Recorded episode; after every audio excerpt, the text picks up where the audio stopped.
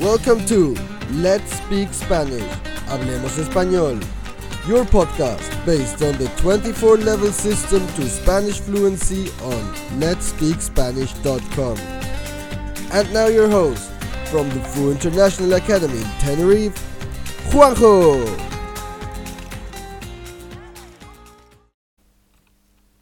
El podcast de hoy pertenece al nivel 19, B2.3, y se titula Llevar una vida sana. Tu objetivo para hoy es valorar y constatar situaciones y enfermedades. Aprenderás las frases de constatación y valoración, las oraciones condicionales de difícil cumplimiento y las oraciones condicionales. Vamos allá.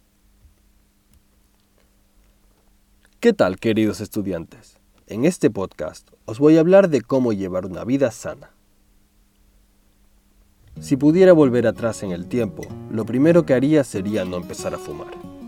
Fumar es muy malo para la salud. Si yo fuera el presidente de mi país, intentaría prohibir el tabaco. Puede producir cáncer y es horrible que exista esta enfermedad. Algo que debemos hacer, además de dejar de fumar, es comer tres piezas de fruta al día. Yo siempre llevo un plátano en mi mochila, por si quisiera comer algo, por si acaso. Pero intento no comer entre horas, salvo que tenga mucha hambre. Es verdad que está bien que comamos cada dos horas, cinco veces al día, pero yo intento comer cada cinco horas, es decir, tres veces al día. Sería fantástico que existiera una pastilla que nos hiciera estar sanos al instante pero no existe. Por eso debemos cuidar nuestra comida y no tomar cosas que hagan daño a nuestra salud, siempre que podamos.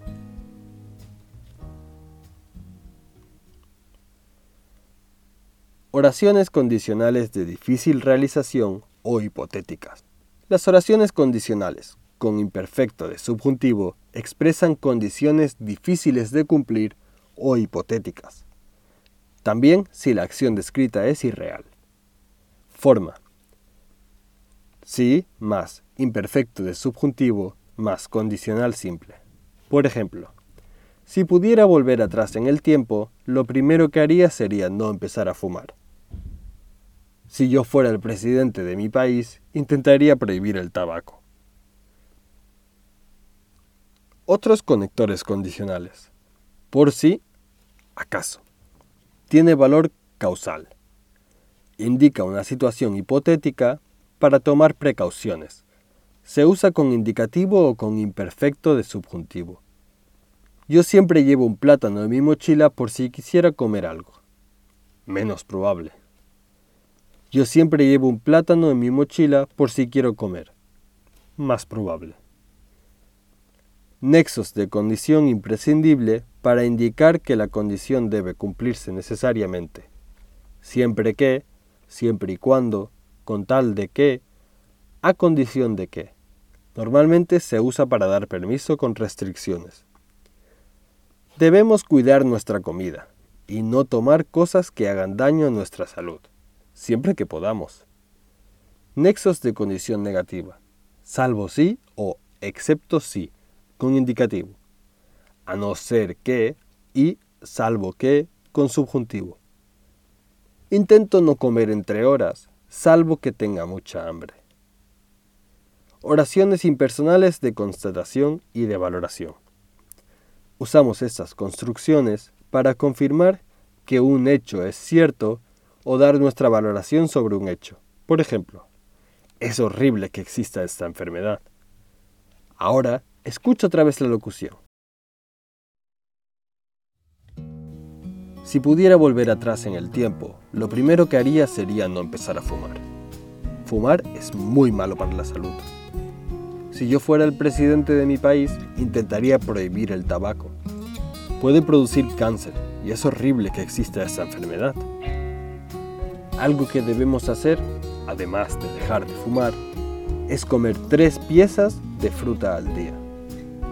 Yo siempre llevo un plátano en mi mochila, por si quisiera comer algo, acaso. Pero intento no comer entre horas, salvo que tenga mucha hambre.